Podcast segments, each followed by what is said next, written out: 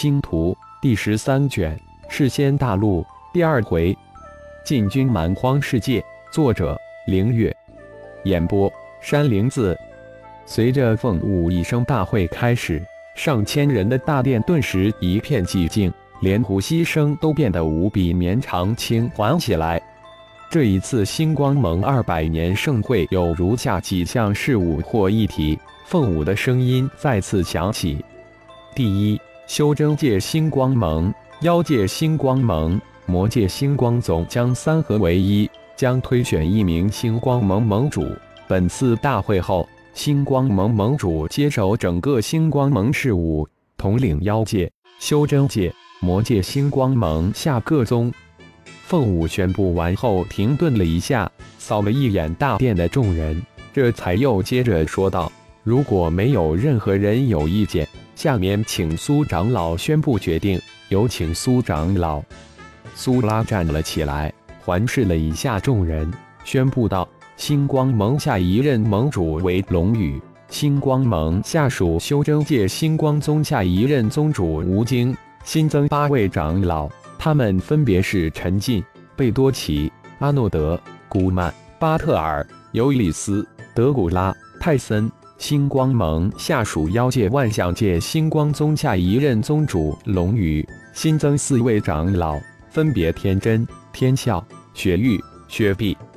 说到这里，苏拉稍稍停顿了一下，下手的天真、天笑、雪玉、雪碧大喜，这长老之职权力太大了。大哥浩然不在万象界，他们四人想都没敢想，没想到如此突然。要知道。在这里，他们的辈分很高，但修为却最低。星光盟下属妖界战神宗宗主不变，星光盟下属妖界天狼宗下一任宗主天道，星光盟下属魔界星光宗下一任宗主熊泽，星光盟下属圣一宗下任宗主布加迪，现任宗主布尔斯升任星光盟长老一职，圣一宗新增长老八名。可由布尔斯长老自行任命。以上任命在本次大会结束后生效。下面请凤舞盟主接手第二项议题。龙宇在母亲苏拉宣布的那一刻就傻眼了，整个人都晕了。他可是自由惯了，龙族的事物全都丢给了大长老龙腾，几届任他游玩，没想到只是一次会就将他从天上拉到的下来。自由没了，而且还没有任何价钱可讲。师弟，你惨了！熊天魔帝有种幸灾乐祸的语气，自己终于可以卸任了。倒霉的徒弟熊泽至少忙碌了几百上千年，还有身边这位打遍几届无敌手的师弟，今后那儿都别想去了。恭贺师兄！龙宇心情顿时差到了极点。而上手的布尔斯又是另一番心情，又喜又忧。喜的是自己的一点私心被弟妹给轻易化解了；忧的是布加迪那小子能否当得好这个圣衣宗宗主。不行，会后将龙宇这小子抓住了，让他好好带一带布加迪。哎，星光盟盟主如此大位要落旁人了，我心十分的不甘啊。不过还好。还能有几个小时的权力享受？凤舞将龙宇的变化看在眼里，故意叹了一口气，说道：“四姐，你就别调侃我了。”龙宇苦着一张脸，有气无力地回答道：“小子，以后二叔要你多照顾了。”天真大力地拍了一拍龙宇，笑道：“二叔，你以后多多帮助小子了。”龙宇一点心情都没有，不过心念一转。将二叔这四位拉过来帮忙，真是一个不错的想法。第二件事情是进军三十三重天的决议，这个由我大师兄麦迪来宣布。有请师兄。凤舞感觉自己的心都快飞了，现在只等大会一结束就可以走人，直奔古战界。其他的事情留给老六吧。对于星光盟进入三十三重天。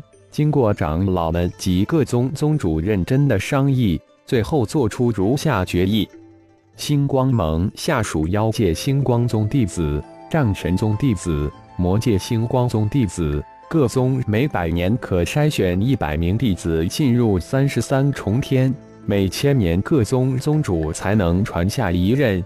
星光盟下属修真界星光宗、圣一宗，每五百年才能筛选一百名弟子进入三十三重天，每千年各宗宗主才能传下一任。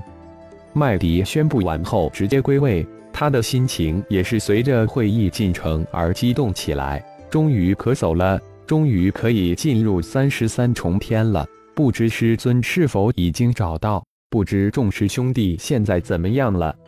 第三件事情就是宣布本次进入三十三重天的决议，有请沙长老。沙娜随即站了起来，扫了一眼众人后，才说道：“本次进入三十三重天有三百人，分别由苏拉长老、麦迪宗主、熊天宗主带队，每队一百人，队员分别来自妖界星光宗、妖界战神宗、魔界星光宗，名单会后公布。”其实莎娜很想这一次走，但偌大的星光盟必须要有人监管，而且这一次几乎各大宗主都换成新人。苏拉已经修炼出领域，除了龙羽外，这一届当之无愧的第二高手。花开几朵，再表一枝。蛮荒对玉自顶盟从地底杀回地面，顶盟新的转折终于来临。星光盟巫贤二十一人成为顶盟手中的第一尖刀，深入被蛮荒域外凶兽占住的广大区域进行清剿域外凶兽。二十年时间转瞬即过，以金刚、龙飞为首的星光盟弟子转战灵域天高手最能降临的几十个区域，为星光盟百年进军三十三重天的弟子扫平潜在的巨大危险。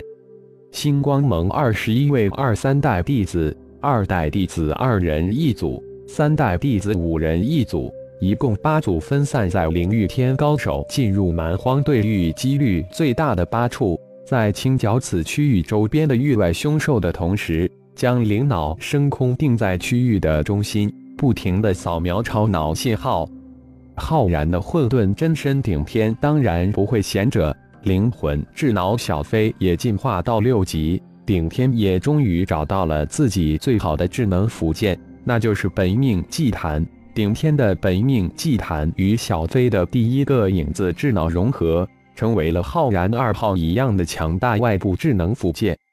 随着顶天修炼成功的符咒越多，顶天又根据符咒的类别，分别祭炼出五个功能不一的小祭坛。与小飞分裂出的另五个影子智脑融合，无论是本命祭坛还是小祭坛，内部都有着巨大的空间，丝毫不比本尊浩然的二号及三号差。域外凶兽顶天自然不会出手，最大的 BOSS 赤焰神凤已经被他与众子女生擒，已经成了昊天的战仆。再说了，即使顶天不修炼，他的太能量也能缓缓增加。因为本尊在修炼，现在的顶天一身太能量值已经达到了无比饱和的顶峰二万，再也无法上升了。因此，顶天的时间都用在修炼符咒、祭炼祭坛之上。域外凶兽太能量值基本上都在一至两千之间，根本不配让顶天出手，正好留给一众弟子儿女历练了。为了领域天进来的弟子门人的安全，最重要是的保证几位夫人的安全。顶天将本命祭坛及五个小祭坛都布置在蛮荒对域的各处，这样只要有弟子进来，自然就能扫描到弟子们炼化的超脑。二十年的时间一晃而过，转眼就是星光盟百年一次进入三十三重天的时候了。蛮荒对遇的二十一位星光盟弟子，顶天都严阵以待，等候着星光盟弟子门人的到来。感谢朋友们的收听，更多精彩章节，请听下回分解。